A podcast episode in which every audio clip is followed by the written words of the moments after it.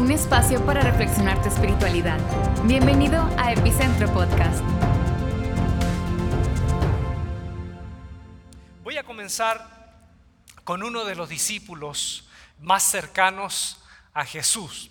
De hecho, dice el Evangelio que multitudes estaban alrededor de Jesús de Nazaret, eh, pero él tenía doce. Pero aparte de eso, para reducir y resumir más ese círculo concéntrico, habían tres, tres muy cercanos a él, que eran Pedro, Juan y Jacobo. Dos de ellos eran hermanos. Eh, y obviamente el, el discípulo que voy a hablar es de Pedro. Entonces, quiero que por favor tomen atención porque hoy el mensaje tiene que ver con el ADN del llamado de Pedro.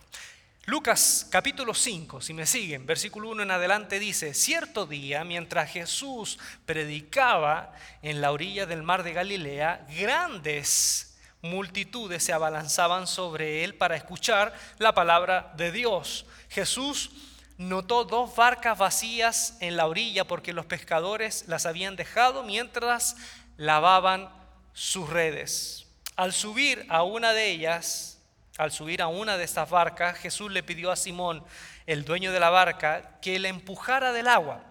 Luego se sentó en la barca y desde allí enseñaba a las multitudes. Cuando terminó de hablar le dijo a Simón, ahora ve a las aguas más profundas y echa tus redes para pescar. Maestro, respondió Simón, hemos trabajado mucho durante toda la noche y no hemos pescado nada. Pero si tú lo dices, en otra versión dice, más en tu palabra, voy a lanzar las redes nuevamente. Y esta vez las redes se llenaron de tantos peces que comenzaron a romperse. Un grito de auxilio atrajo a los compañeros de la otra barca y pronto las dos barcas estaban llenas de peces y a punto de hundirse. Cuando Simón Pedro se dio cuenta de lo que había sucedido, cayó de rodillas delante de Jesús y le dijo, Señor, por favor, aléjate de mí porque soy demasiado pecador para estar cerca de ti. Pues estaba muy asombrado por la cantidad de peces que habían sacado, al igual que los otros que estaban con él. Sus compañeros Santiago y Juan, hijo de Zebedeo, o Jacobo y Juan en otra versión, dice, también estaban asombrados. Jesús respondió a Simón, no tengas miedo, desde ahora en adelante serás pescador de hombres. Y en cuanto llegaron a la tierra firme, dejaron todo y siguieron a Jesús. Esa es, el, es nuestra, brújula, podríamos decir, de, este llamado según la versión de Lucas, ¿no? porque obviamente los otros evangelios también cuentan algunas historias incluso un poquito más resumidas. Primero, ¿quién es este personaje? Este personaje se llama Simón, ese es el nombre. Pedro, después vemos en los evangelios que es un nombre o un sobrenombre que Jesús le, le pone. Simón eh, vive al norte del país de Jesús, al norte de Israel, que era la zona de Galilea. En ese tiempo eh, la tierra de Jesús estaba dividida en, algunos, eh, eh, en algunas partes, ¿no? desde el norte hasta el sur, y él vivía en el norte. En el norte, yo creo que por favor viajen conmigo un poquito, estamos hablando dos mil años atrás, Jesús creció en Galilea, también en, una, en un pueblecito pequeño llamado Nazaret, de unos 400 habitantes, y en la zona de Galilea había un lago, el lago de Genezaret, que ellos le decían el mar de Galilea. Habían varias aldeas, incluso algunas ciudades, pero la mayoría aldeas que estaban circundando el lago y mayoritariamente eran familias de pescadores, agricultores, que estaban alrededor de este lago que tenía bastante vida, eh, tanto en la fauna, en su fauna marina, de hecho había eh, muchas pequeñas empresas de, de pesca ¿Mm? Entonces, uno de esos, una de esas familias, en Cafarnaún, una de esas familias respondía a la familia de Simón. Algunos dicen que el nombre Simón es un nombre hebreo y hay una discusión acá. Yo les voy a contar estos chismes teológicos. Hay una discusión. Algunos dicen que el nombre de Simón es hebreo, que viene de Shimón, que tiene que ver con eh, la palabra escuchar, el que escucha. Pero otros aluden de que posiblemente el nombre Simón no es un nombre hebreo, sino es un nombre griego, y es el griego Simos. Eh, y el argumento está porque su hermano, el hermano de Simón, se llama Andrés. ¿eh? Entonces, Andrés no es, un nombre, no es un nombre judío, es un nombre griego, viene de la palabra andros, que significa varonil. Entonces, algunos presumen que si Andrés tenía ya un nombre griego importado del mundo helénico, posiblemente su hermano no es, no es Shimón hebreo, sino es Simos eh, griego. Me, hago entender, ¿no? Y ustedes me dirán, pero ¿cómo? ¿Familias judías les ponían nombres griegos? Sí, era un poco común, sobre todo en Galilea, ya que Galilea, como era una zona comercial que tenía bastante contacto con el mundo greco-romano, se le daba a algunos padres quizás el hecho de ponerle nombre griego a su hijo judío. No sé si a lo mejor pensaban de que así podían tener quizás más apertura o más contacto con el mundo griego. Pasa un poco hoy, ¿no? De pronto uno escucha eh, chicos que se llaman Kevin y Mike eh, Pérez. pasa. Me, hago entender, ¿no? Más o menos el, el. Entonces, posiblemente el nombre es un nombre griego, Simos. Y Simos significa el de nariz pequeña o nariz chata. Entonces, tampoco es bonito el nombre, no es bonito. Eh, por eso que Jesús yo creo que le cambió el nombre, ¿no? Nadie se puede llamar Narichata. Imagínense, Narichata González, presente señorita, nadie se llama así. Eh, sería bullying. Entonces el Señor vio que ese nombre era, era impropio, ¿no? Y le dijo, te voy a cambiar nombre. Te voy a poner Petros. Eh, la palabra Pedro viene del griego Petros, que significa pequeña piedra. ¿Eh? Casi, casi, si lo trasvasijamos al inglés, este tipo se hubiese llamado Rocky, ¿no? Porque el término inglés para pequeña piedra es Rocky, imagínense, ¿no? Eh, de, de nariz chata llamarse Rocky no hay donde perderse. Ahora, no sé si se acuerdan, yo, eh, a mí me gusta, me gusta mucho leer esto y mucho la historia. Ustedes me conocen, los que me conocen. Hay, un, hay una parte en el Evangelio de Mateo cuando Jesús le dice, le dice a Simón, tú eres Pedro y sobre esta piedra edificaré mi iglesia, Mateo 16, ¿no es cierto? Y por ahí algunos dicen, no, eh, que Pedro es la piedra de donde se funda la iglesia, eso lo dicen ahí nuestros hermanos de la iglesia católica. Pero los reformados o los protestantes dicen, no, no es Pedro la piedra desde donde se funda la iglesia, porque si uno lee el griego hay diferencia. Jesús le dice, tú eres Petros, pequeña piedra, y después dice, y sobre esta roca, la palabra roca en griego ya no es Petros, es Petra. Entonces si uno lee el griego, dice, tú eres Petro, y sobre esta Petra, sobre esta roca, y ahí los reformadores dicen, no, la, la roca de donde se funda la iglesia es la confesión de Pedro, donde dijo, tú eres el Cristo, el Hijo del Dios viviente. Y es fascinante, ¿no?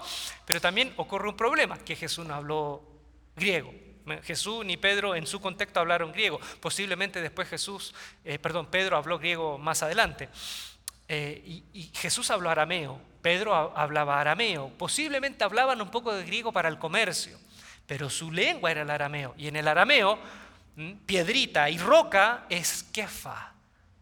Entonces, si uno, si uno fuera ahí al momento de Jesús, con los discípulos en Cesarea, Jesús hubiese dicho, tú eres Kefa, y sobre esta Kefa edificaré mi iglesia. Y ahí se, se complica la cosa. Pero bueno, esa complicación se los voy a dejar a ustedes para tarea para la casa, los voy a dejar metidos, quizá en algún momento hablaremos sobre eso, que no, no es el momento.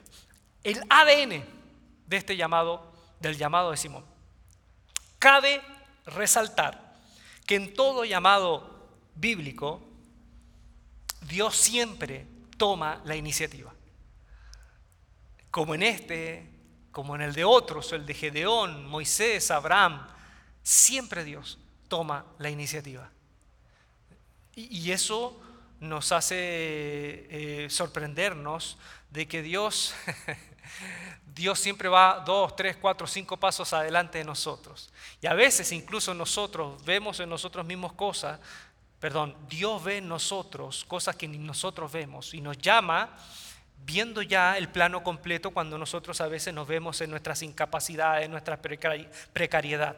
Eso es una cosa. Segundo, lo que yo veo en este, en este episodio es que Dios siempre llama a los ocupados. Siempre Dios llama a los que están trabajando, los que están haciendo algo.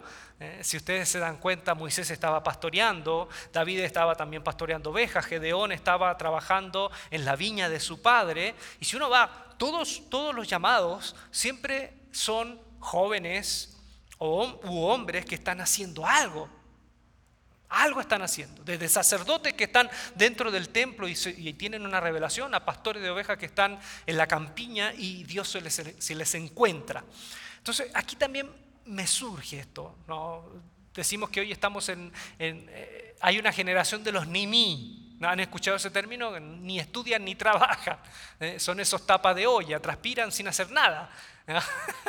Entonces, frente a esa, de pronto a esa, cultura, a esa cultura de la inacción, del quietismo, eh, Dios irrumpe y nos vuelve a decir que Dios siempre está llamando a los ocupados, los que están haciendo algo, los que tienen la arremangado aquí la camisa, los que están con el overol. Dios siempre llama a los ocupados. ¿Por qué? Porque no creo que Dios llame a los desocupados o a los flojos. Porque eh, si Dios, por ejemplo, no, no sé, una persona, un joven o una persona floja, aragán, desocupado y que no le interesa ocuparse, si esa persona no hace nada por su vida, ¿qué, garantía hay de que haga algo por Dios? Entonces Dios necesita, yo creo, poner ese ojo fino en aquellos que, que están haciendo algo, por su vida, por otros. Bien, el ADN. Vamos a hacer este acróstico. ¿Me acompañan? ADN.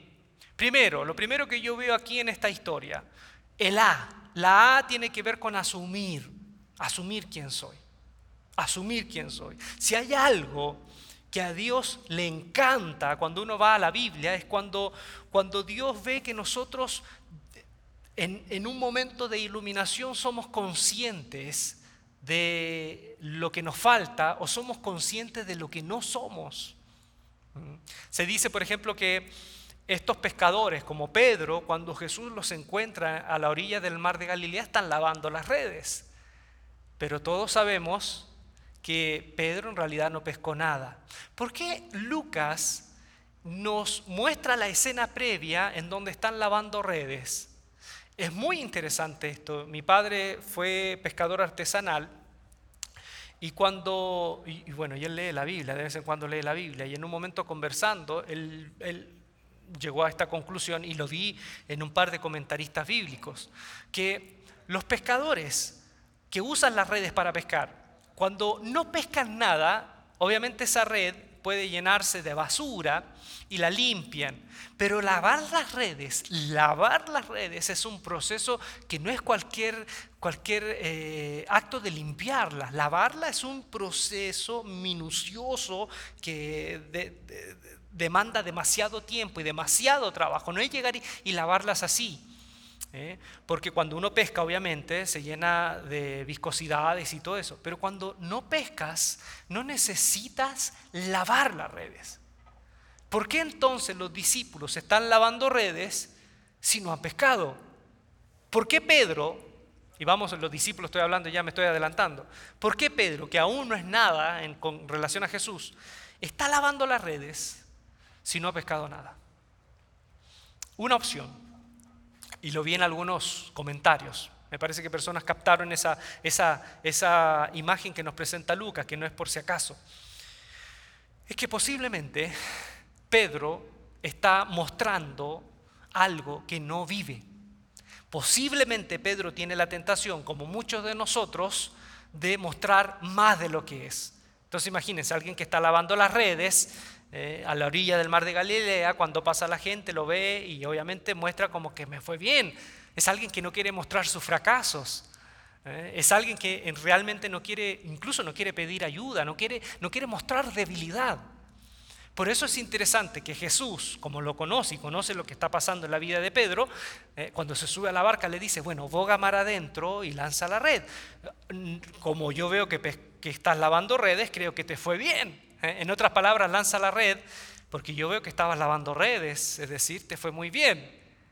Entonces Jesús de alguna manera lo confronta consigo mismo. ¿Cuántos de nosotros, cuántos de nosotros, seamos, seamos honestos, a veces podemos estar viviendo lo que no somos y mostrando eh, lo que no estamos viviendo? Entonces Pedro en un momento eh, tiene que ser honesto y ya apartado de la multitud le dice, maestro, te tengo que decir un secreto. Y de verdad me da mucha pena decirlo, pero he tratado de pescar toda la noche Y la verdad, no he pescado nada. La verdad, la verdad, hoy fue un día de fracaso para mí. Te, doy, te soy honesto, no me fue bien. Y te soy más honesto, esto de lavar redes en realidad es hipocresía, porque estoy mostrando lo que realmente no estoy viviendo. Y ese es el momento. Ese es el momento. Yo creo que es el momento cuando Jesús, cuando nos mira así honestos de corazón, es el momento cuando Jesús dice, ahora sí puedo trabajar contigo. Ahora sí puedo trabajar contigo. Cuando llegas al instante en donde dices, sabes que necesito ayuda, sabes que Señor, no puedo con esto, esto se me va de las manos. Entonces ese es el momento justo donde Dios dice, ahora sí puedo trabajar contigo. Entonces, el desafío es, ¿cuántos de nosotros estamos viviendo cosas eh, que, por ejemplo, mostrando cosas que no vivimos o mostrando más de lo que somos? ¿Cuántos de nosotros vivimos esa cultura de las apariencias? Entonces, si tú quieres que Dios trabaje contigo, tienes que sacudirte de la cultura de las apariencias. Si tú quieres que Dios trabaje contigo, tiene que haber un momento en donde dices, sabes que yo no puedo con esto, necesito ayuda con esto. ¿eh? uno de los primeros principios de los alcohólicos anónimos es yo estoy completamente incapacitado de poder tener control de esto. Y eso me parece bastante honesto y bastante, bastante humano. Y es el primer paso para salir adelante.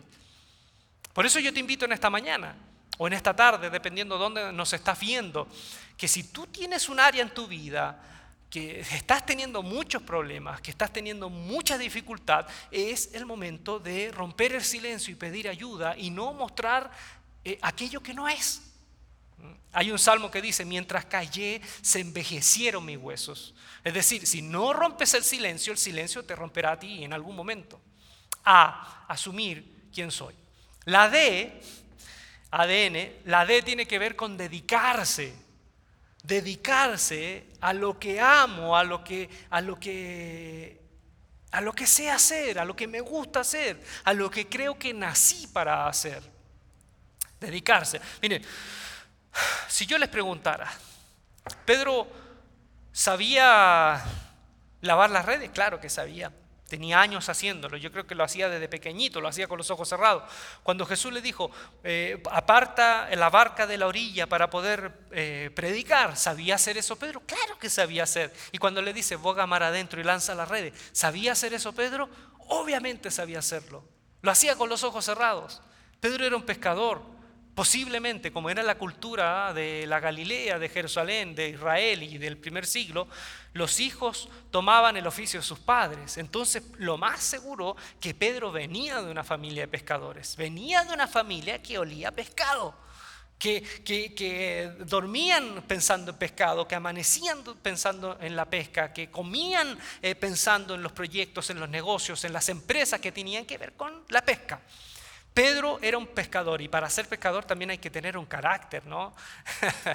Yo soy hijo de un pescador. Bueno, mi padre fue muchas cosas, fue pescador, fue marino mercante, fue boxeador, ¿eh? pero en sus primeros años de adolescencia fue pescador artesanal. Entonces, eh, para ser pescador hay que tener carácter, hay que tener eh, entereza, hay que ser testarudo también y hay que ser también muy, valiente, muy arrojado, incluso más que valiente en algunos momentos medio inconsciente de los peligros. Y, y eso es más o menos el perfil de Pedro. Ahora, ¿por qué le digo esto? Porque cuando cuando Pedro, al final, en este acto de reconocimiento más profundo, porque en la primera parte yo le dije que reconoció, le dijo, yo eh, no he pescado todo, no me fue bien, intenté pescar toda la noche y no pude, maestro. Pero después llega un momento de mayor honestidad y dice, Señor, apártate de mí, porque en el fondo estoy fisurado por dentro, estoy traspasado por el mal, soy un hombre pecador. Ahora, el término pecado en hebreo, la palabra jatá, ¿eh? significa errar el blanco. Es alguien que vive siempre descarrilado, ¿eh? No tiene esa, eh, eh, esa, connotación ya en el latín, la palabra pecado se traduce al pecatum y eso tiene ya una connotación legal a una condena. No, para el hebreo jatá es aquel que hierra el blanco, es aquel que, que, que, se equivoca, es aquel, no necesariamente una equivocación moral o delante de Dios, una cuestión que amerita condenación, no, es alguien que erra. Entonces, Pedro dice, ¿sabes qué? Yo estoy como, como en la médula, siempre estoy cometiendo errores, siempre estoy errando, siempre hay jata. Y ahí el Señor le dice, no temas. Y fíjense esta frase que es curiosa. Le dice, desde ahora serás. ¿Serás qué? No le dice pastor. ¿no? Le hubiese dicho, desde ahora serás pastor de hombres. O desde ahora serás maestro de hombres. ¿Qué le dice Jesús? desde ahora serás pescador. No sé si van conmigo, pero lo que Jesús le está diciendo es, yo sé que tú eres pescador, naciste pescador, sabes pescar, eh, lo haces con los ojos cerrados. Si hay algo que sabes hacer y te gusta hacer es pescar, lo que ahora vas a hacer para mí no va a ser otra cosa diferente. Vas a seguir siendo pescador, pero de hombres. Entonces, en, la D tiene que ver con este principio. Dios no te va a pedir algo diferente de lo que amas hacer y de lo que tú eres en esencia. Lo que más va a hacer Dios va a ser mejorar algunas cosas de tu vida, pero ya los talentos que tú tienes, las capacidades que tú tienes, va a seguir usándola para que no hagas otra cosa diferente. yo desde los cinco años, yo desde los cinco años, mi mamá me paraba en una mesa, algunos saben, ¿no? Mis amigos, los cercanos saben, mi mamá me paraba en una mesa y yo frente a mis tías contaba chistes, eso desde los cinco años. Recuerdo cuando, cuando empecé a ir en la primaria, primero, segundo año de primaria, ya en un chiquitito, siete años, y me paraba frente al colegio, en, en, algunos actos públicos, a decir una poesía, a contar chistes, a hacer, teatro. Y siempre estuve vinculado a, la posibilidad de hacer teatro, hacer humor, eh, hacer el ridículo delante de la gente. Eh, siempre hice eso. Siempre eso. De hecho, cuando llegué a la iglesia tenía como 19 años y yo no sabía nada de la Biblia porque yo no venía de una familia cristiana. Lo que había hecho en mi vida, aparte de estudiar en la primaria en la secundaria, era hacer teatro, eh, pararme, comunicar. Entonces llego, llego a, la, a, la, iglesia y veo que el pastor predicaba y predicaba de la Biblia y de pronto nombraba a Moisés, a Abraham, el libro de Génesis, el libro de Ruth y, y se sabía la Biblia de memoria. Yo escuchaba y para mí era chino mandarín porque yo decía, yo no sé la Biblia. O sea, me gusta lo que hace él, pararse frente, exhortar, pero yo no sé la Biblia, nunca sería un predicador. Entonces veía, veía alrededor, ¿qué, podría ayudar? ¿En qué podría ayudar? La música, no soy músico, no, ni el timbre sé tocar, o sea, a ese nivel, no, no, sé, no soy músico. Veía de pronto los misioneros aquí, pa, pa, mm, nada. Entonces, un muchacho ya mayor que nosotros, un día en la iglesia dijo, vamos a comenzar un departamento de artes y teatro. Y para mí se me iluminaron los ojos. Dije, eso es lo mío, arte y teatro. Lo he venido haciendo desde, desde que tengo uso de conciencia. Mi mamá me paraba desde los cinco años haciendo teatro. Eso voy a hacer. Y eso hicimos. Y un día, después de como dos años de hacer teatro, hicimos teatro en la ciudad, en varias iglesias. Eh, un señor que era dueño de una librería cristiana en la ciudad natal hizo un congreso un congreso de jóvenes en mi ciudad natal, Quilpué, queda cerca de Viña del Mar, Chile, litoral central. Y hizo un, congreso de jóvenes en un teatro. Y recuerdo que él me pidió, me dijo, tú podrías predicar, podrías inaugurar el congreso, era todo un día. Y él invitó pastores muy conocidos, pastores de jóvenes conocidísimos, y un perfecto desconocido, un muchacho de 18 años, quien les habla. En ese tiempo mucho más flaco y, mucho, más, eh, mucho más feo. y recuerdo que él me dijo, ¿tú podrías predicar? Y yo me pilló volando bajo. Le dije, sí, claro, ya, yo, yo predico. Y después me di cuenta que yo nunca había predicado y, de hacer teatro, yo dije, ya lo puedo manejar. De pronto veo y el Congreso de Jóvenes estaba abarrotado. era en realidad un teatro no tan grande, 500 personas, pero para mí eso era una multitud, eso era un estadio. Y recuerdo que me paro y eran 3 de la tarde. Estaba repleto de adolescentes. En un tiempo donde no habían celulares, ¿sí? porque jóvenes que están viendo esto, hubo un tiempo en que la humanidad no tuvo celulares ni tuvo WhatsApp. y recuerdo que me paro y el, el, clima, el aire acondicionado se echa a perder. Imagínense, 3 de la tarde, verano, repleto de adolescentes, con un olor a axila, ¿eh? un olor a, a cosas indefinidas. Y recuerdo que estaban todos en un sopor y con sueño, porque después de la música todos quedaron así como muy cansados y muy transpirados, sin clima. Y me presentan y el, Señor este dice, y bueno, les voy a presentar un joven que va a predicar, él es de la ciudad, eh, Ulises Oyarzún de la iglesia bautista. Nadie me conocía, todos esperaban en la noche a, a los grandes predicadores famosos. Y yo me subo y yo recuerdo que me da pánico escénico porque yo empiezo a hablar y veo que nadie me está tomando en cuenta, nadie, nadie, pero absolutamente nadie. Y yo empiezo a tener pánico escénico. Y por dentro yo estaba desesperado y yo decía, Señor, haz algo, por último, adelanta el arrebatamiento, adelanta el rato, llévame a mí nomás. Y, y, y todos los muchachos durmiendo, bostezando.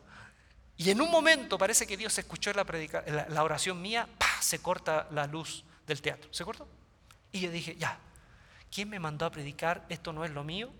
Y voy bajando y de pronto una persona dice, hermano Ulises, hermano Ulises, espérese. Y, toma un reflector y me alumbra. Siga. Imagínense para mí, ahora en completa oscuridad, sin micrófono, sin, sin poder eh, ver a la, a la gente que está ahí. Y yo digo, ¿qué hago? ¿Me voy? Digo que hasta aquí me desmayo, me sacan en camilla, no sé qué hago. Y, con el pánico escénico hago algo que obviamente no se le recomienda a nadie. Como yo sabía muchos chistes, lo que empiezo a hacer es contar chistes.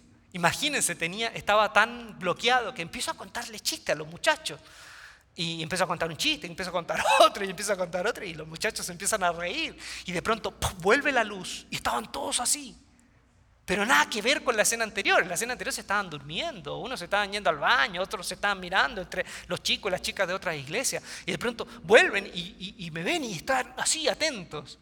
Y, recuerdo que termino el mensaje y ya termino, Dios le bendiga. Y voy terminando, oro por y bajo y los muchachos se levantan y empiezan a aplaudir. y yo decía, ¿qué pasó? No entendía nada.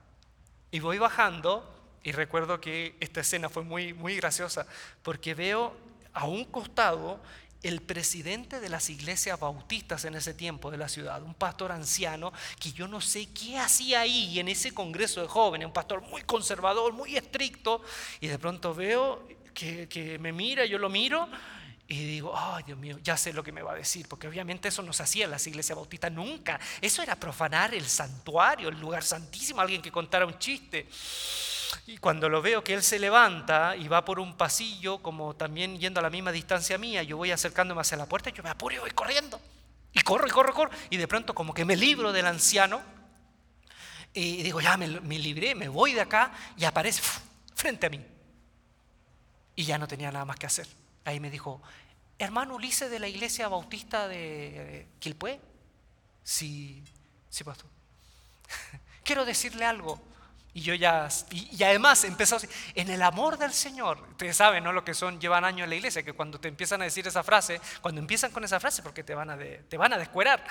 Y me dijo, en el amor del Señor, eh, yo he escuchado excelentes predicadores, misioneros, pastores de Estados Unidos. He escuchado predicadores más o menos, he escuchado predicadores malos, pésimos, y a usted. Y yo ya ahí como los gladiadores, ¿no? Los que van a morir te saludan, no había nada más que hacer. Y me dijo, yo vine con mi nieto, mi nieto no quiere ir a la iglesia. Y cuando de pronto nos sentamos acá y viene la música y después yo digo, ay, ¿por qué traje a mi nieto acá? Esto no parece un culto. Y, dijeron, vamos a invitar al predicador. Dijo, ah, va a haber mensaje bíblico. Y cuando dicen que es un joven de la iglesia bautista, yo estaba eh, entusiasmado. Y sube usted y empieza a hablar y, lo veo que está ahí con temor, agarrado a la nota, no, no es capaz de predicar, empieza a leer.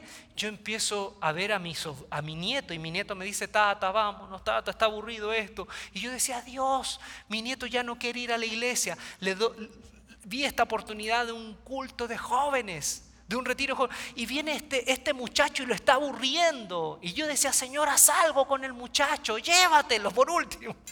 Y de pronto se corta la luz. Y Dios respondió mi oración y dije, bueno, vamos a esperar a los mejores predicadores que vienen en la noche. Esto es como la lucha libre, ¿no?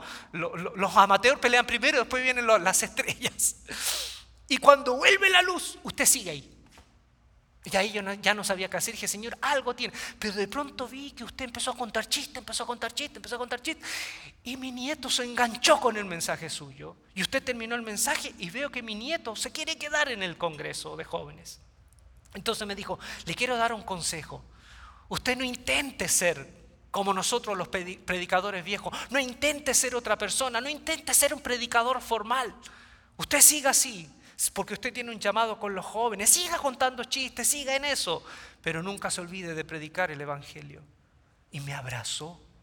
Y yo lo sentí como cuando te abraza el maestro Yoda, así, que la fuerza te acompañe. y desde ahí tomé una decisión. De alguna manera con ese anciano, Jesús me dijo, ¿qué sabes hacer? ¿Qué te gusta hacer? Pararme y hacer el ridículo. Bueno, ¿te gusta hacer eso? ¿Te sale bien? Sí, me sale bien. Entonces yo no te voy a pedir otra cosa diferente. Sigue haciendo eso, pero para mí. Dedícate, dedícate a aquello que tú sabes que eres hábil, aquello que tú sabes que es tu habilidad, tu don, dedícate a hacer eso, si eso es de bendición para los demás. Entonces, si, esa pregunta la tienes resuelta, sabes hacer esto, te gusta hacer esto, es de bendición para los demás, ahí está, ese es el llamado de Dios, no tiene que andar rebuscándole, eso es. A, asumir, de dedicarse. Y N, ADN, novedosas relaciones. Miren, Jesús fue para estos discípulos una, una persona que los transportó a una novedad de vida. Fue una relación novedosa, fue una amistad novedosa. Fue alguien completamente nuevo, alguien que les sacudió la vida a estos discípulos, que les hizo ver que la vida no era solamente botes y pescados, era mucho más. Era alguien que les abrió la mente. De hecho, hay un dicho chino, ¿eh? hay un proverbio chino que dice, Joto no, no es mentira. Hay un proverbio chino que dice, el que se junta con las águilas terminará volando. ¿Me hago entender? Mire, el que se junta con las águilas terminará volando. Es decir, si yo tengo amigos que son gente exitosa, emprendedora, aguerrida, emprendedora, son gente que, que se atreve, gente valiente, gente que incursiona, Gente que no se queda sentado en la silla esperando una señal, no, toman decisiones, se equivocan, pero avanzan. Si yo tengo ese tipo de amigos que son esas águilas, tarde o temprano yo voy a terminar imitando su manera de vivir. Cuando yo tengo un amigo o una amistad o alguien, un referente que me empuja más, yo tarde o temprano voy a salir de mi zona de confort porque su vida me va a inspirar. De hecho, hay varios estudios. Hay un estudio que dice que nosotros somos el resumen de nuestras tres relaciones más íntimas que nos rodean, tres a cinco relaciones. Por eso, si alrededor tuyo hay gente, eh, gente que es rencorosa, no dudes que tú vas a también ser rencoroso. Si hay gente que es chismosa alrededor tuyo, que son tu relación íntima, no dudes que tú tarde o temprano vas a tener una cultura del chisme también. Si hay gente que es mediocre, que se, que se conforma con lo poco, no te sorprenda si en la vida tú no vas a querer aspirar a más. Pero si alrededor tuyo tú incluyes o tú conscientemente buscas personas, que te empujen, que vuelen, tú tarde o temprano vas a empezar a desarrollar plumas y vas a querer volar también. Por eso júntate con las águilas, no te juntes con las gallinas. Está lleno el mundo de gallinas, lleno el mundo de gente que tiene capacidades, tiene alas, pero no vuela. Júntate con gente que te inspire. Miren lo que hizo Jesús. Dice, dicen eh, el relato, ¿no? Que cuando llegan a la orilla, con dos barcas llenas de peces, cada barca eh, puede albergar entre 300, 400 pescados. O sea, son dos barcas de aproximadamente 800 pescados. Esa pesca pasó a la historia. Para ellos yo creo que nunca había pasado algo así. Llegan a la orilla y ¿qué es lo más racional? Lo más racional es tomar los peces y venderlos. Pero ¿qué dice el relato? Que cuando llegan a la orilla, Jesús sigue caminando. Jesús dice, bueno, ok, nos vemos y sigue caminando. Y ellos tienen que tomar una decisión. ¿Me quedo con los botes, con la pesca, que es una pesca milagrosa, por eso se le llama la pesca milagrosa? ¿O sigo a este hombre? ¿Me quedo con esta experiencia única y abrazo esta experiencia y quizás escribo un libro, pongo un restaurante, ¿no? la pesca milagrosa, o veo a esta persona y lo sigo? Y aquí la decisión que tomaron ellos fue esta. ¿Me quedo con el milagro o sigo al autor de este milagro, que puede ser el autor de otras experiencias y de otros milagros más? Y ellos tomaron la decisión. Pudieron haberse quedado con el milagro, pero se fueron con el autor de los milagros, con esa persona que les proveyó una experiencia nueva, una nueva manera de mirar el mundo, una nueva manera de mirarse ellos mismos, una nueva manera de mirar todo. Y lo siguieron. ¿Sí? Entonces, el ADN de un llamado comprende estos tres pasos. Asumir quién soy. Si hay algo que me está afectando, pedir ayuda, no quedarte callado, reconocer que hay cosas que no están bien y que son el primer paso para realmente mejorar. Dedicarte a aquello que sabes hacer aquello que, está ahí, que, es tu naturaleza, y hacerlo bien y seguir haciéndolo bien, porque eso es tu llamado y eso, si lo, si lo pones delante de Dios, eso es un llamado a Dios. Y por último, buscar novedosas relaciones.